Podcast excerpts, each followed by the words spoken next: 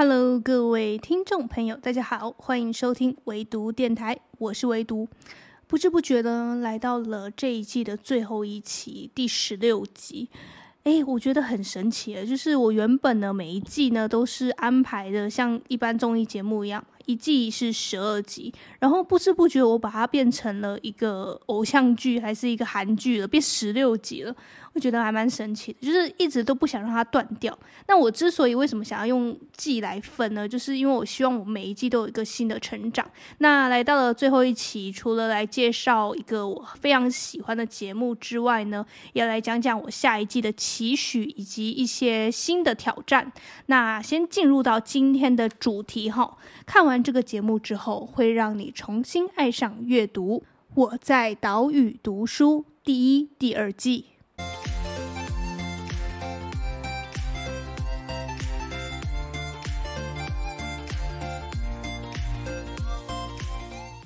好，今天要给大家带来的呢，不是好书推荐，而是我。看完啊，非常喜欢的读书类节目，它叫做《我在岛屿读书》。大家可以上 YouTube 上面呢，可以看到第一季、第二季全集的内容，吼，非常精彩，非常有趣。第一季呢是在去年二零二二年的十一月开播，然后我就那时候就有关注了，然后我是在今年年初，也就是过年期间把它第一季追完的，然后印象非常深刻，也非常喜欢。哎，然后就很快就得知它有第二季，然后第二季呢是在今年二零二三年夏季呢推出，然后每一季呢都有十二集，非常精彩，都是由非常著名的作家余华以及苏童呢共同主持。应该说主持也不算主持，因为我觉得它比较像一个好友聚会，然后读书人之间的聚会非常有趣。就是他们聊着聊着呢，聊了人生，聊到日常，就会聊到了书籍，聊到他们过去阅读的书，以及他们的写作的心得跟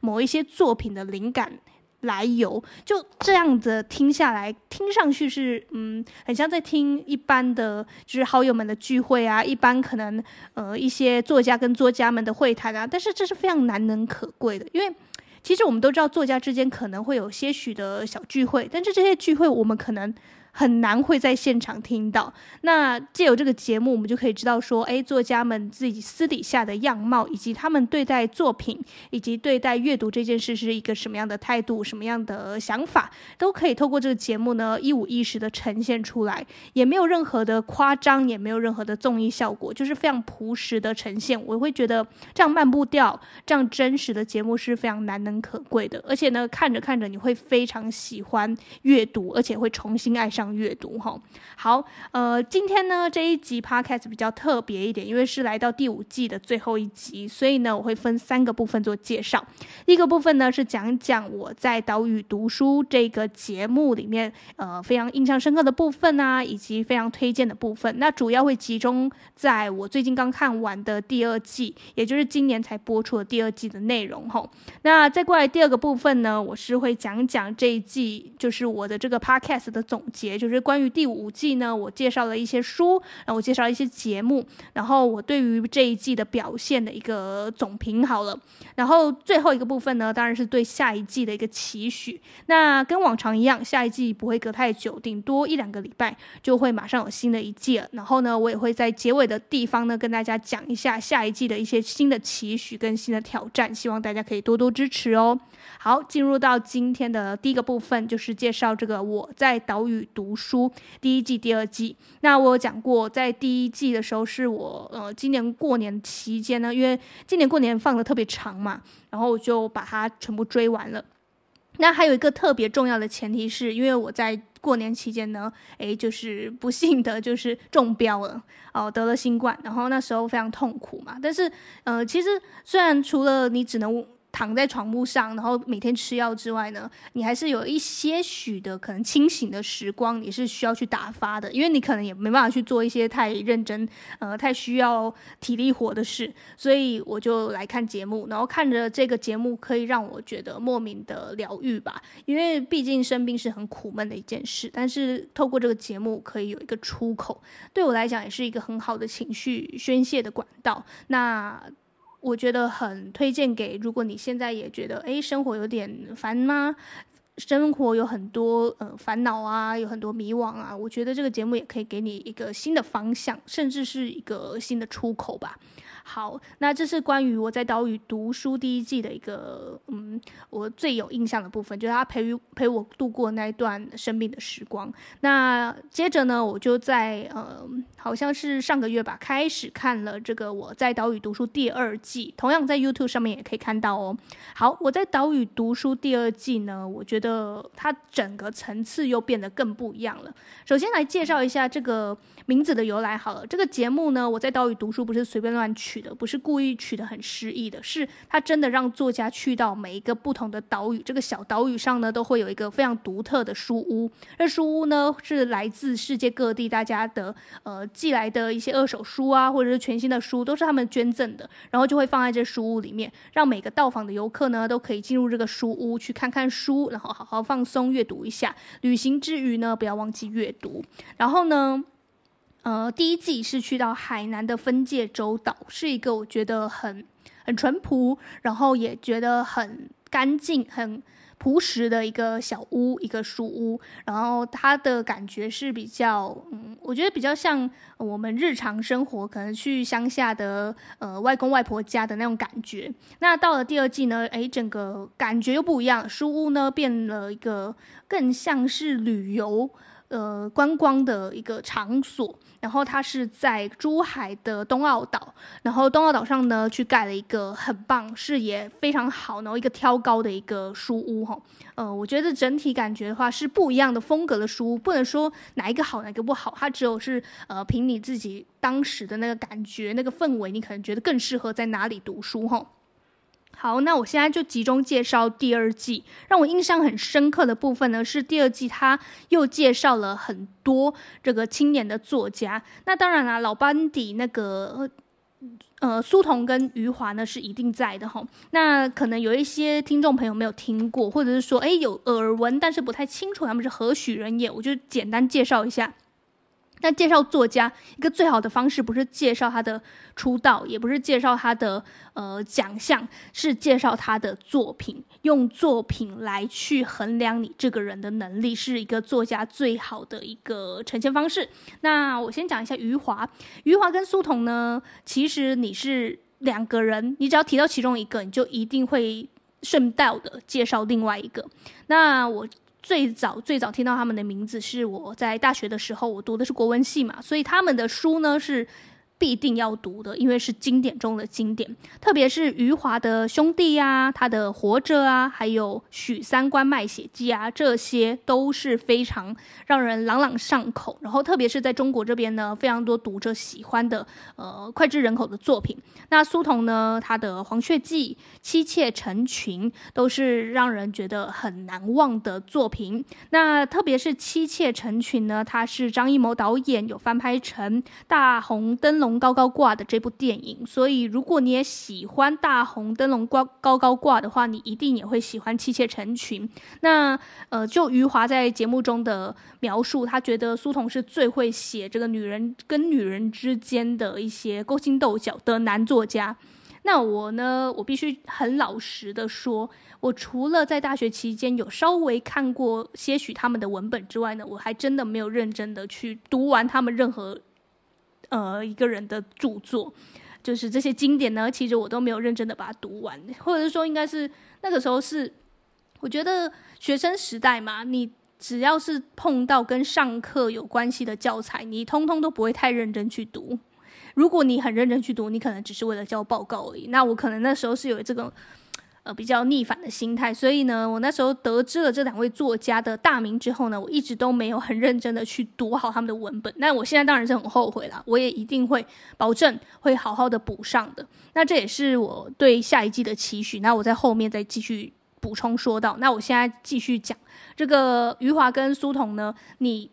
在还没看节目之前，你可能会觉得他就是一个非常。呃，鼎鼎大名，然后会在那个什么书坛上啊，或者是说什么呃什么书节啊，就是呃书展啊，看到这些在讲台上闪闪发光的作家们，你可能会觉得他们遥不可及，然后嗯、很严肃，然后甚至会让人觉得有点难以亲亲近。但是你在看节目之后，你会觉得他们的给人的感觉是非常非常的平易近人，而且就是跟我们一般人一样，而且他们的呃年纪啊，其实老实说跟我的父亲差不多，就是年长了几岁，他们年长了几岁，但是感觉起来就是你的父辈那样子。然后听他们在讲话，听他们在叙述当时可能在年轻的时候写作的那一些感觉，你会觉得他们就跟我们一般人一样，或者是说跟我们一般的写作者一样，有过迷惘，有过被退稿无数次的那种失落、那种挫败，他们都是经历过的。然后你就会突然莫名的升起了一种敬畏感，以及你会觉得很安慰，就是哦，这么鼎鼎大名的作家都曾经遭遇过这样的挫折，那我此时呃遭受那么多退稿已经不算什么了，你就会得到一种安慰。特别是对于我们这种写作者来讲，你会觉得哦，这个大作家们他们都有经历过这一切，那我就可以安然的去接受这些可能不尽如意的一个结果，那你就会勉励自己继续写，努力写，总有一天你会成功的。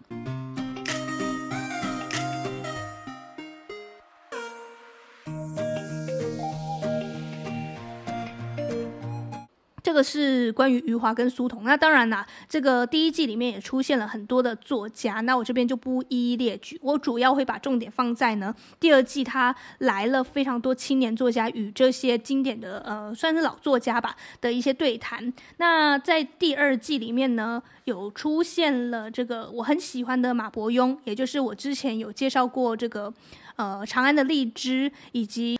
太白金星有点烦的作者马伯庸哈，还有我也过去也有介绍过生吞的作者郑执，他们都有去到这个我在岛屿读书里面当做一个一起的嘉宾，我就觉得非常有趣，因为你终于可以看到这个作家真面目之外呢，也可以听听他的写作的。历程，然后他是怎么样创作出这样子好看的小说？他是有什么样的想法？然后有一些幕后的小彩蛋，也是通过这个节目得知的。那除了这些年轻的作家之外呢，然后也来了很多这个余华跟苏童的好朋友啊，像是作家阿来啊，还有之后后面几期会出现的大名鼎鼎的莫言哈，就是得过诺贝尔文学奖的莫言，也会来到这个节目当中跟他们做会谈。然后你就会看到他们几个好友相见呐、啊，就开始就是诉当年嘛，就当年呢，大家一起在这个文坛上打拼，然后也曾经呢一起去旅游，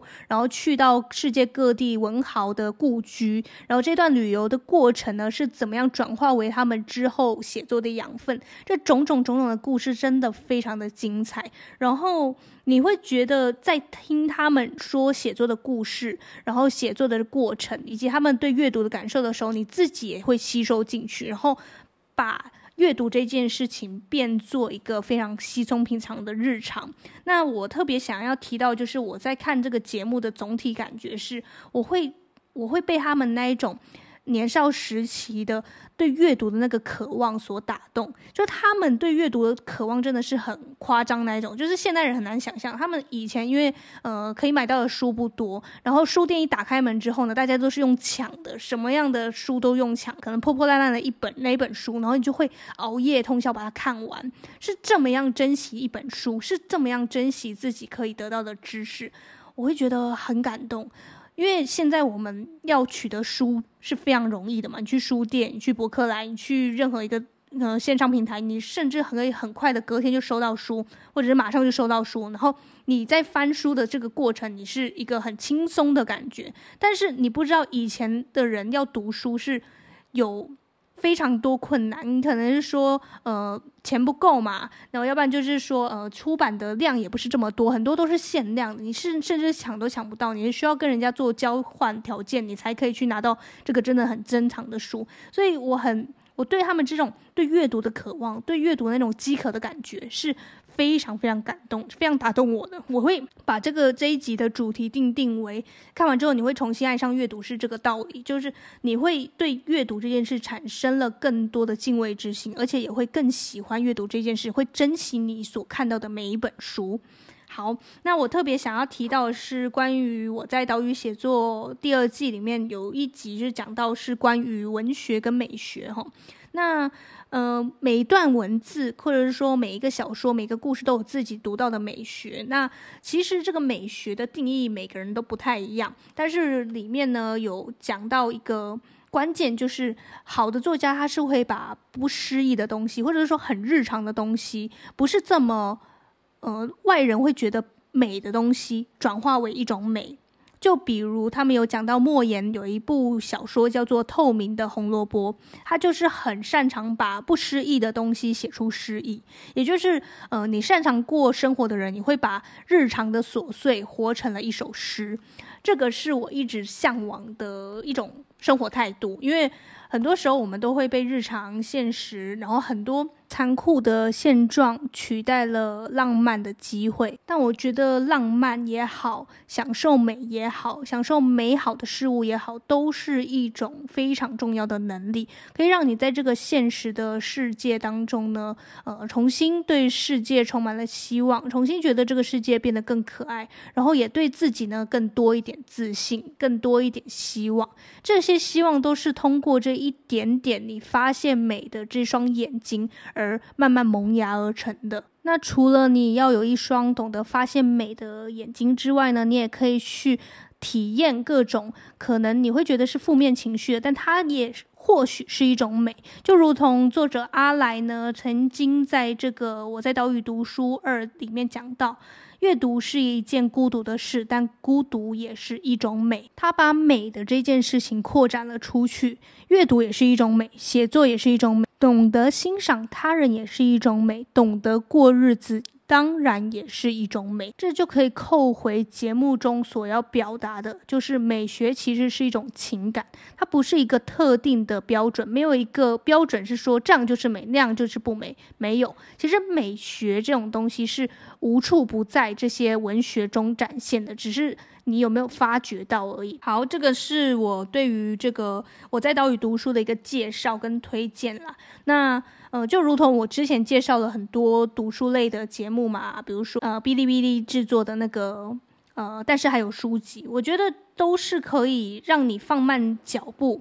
呃，放慢思考的方式，然后用不同的视角去看待读书这件事，然后你就会通过这个节目重新爱上阅读，重新定义定义阅读。好，那最后呢，这个我有说过嘛。这一季的结尾呢，当然要讲一下我这一季的表现。我个人觉得还是非常满意的，就是呃，除了这个时长啊，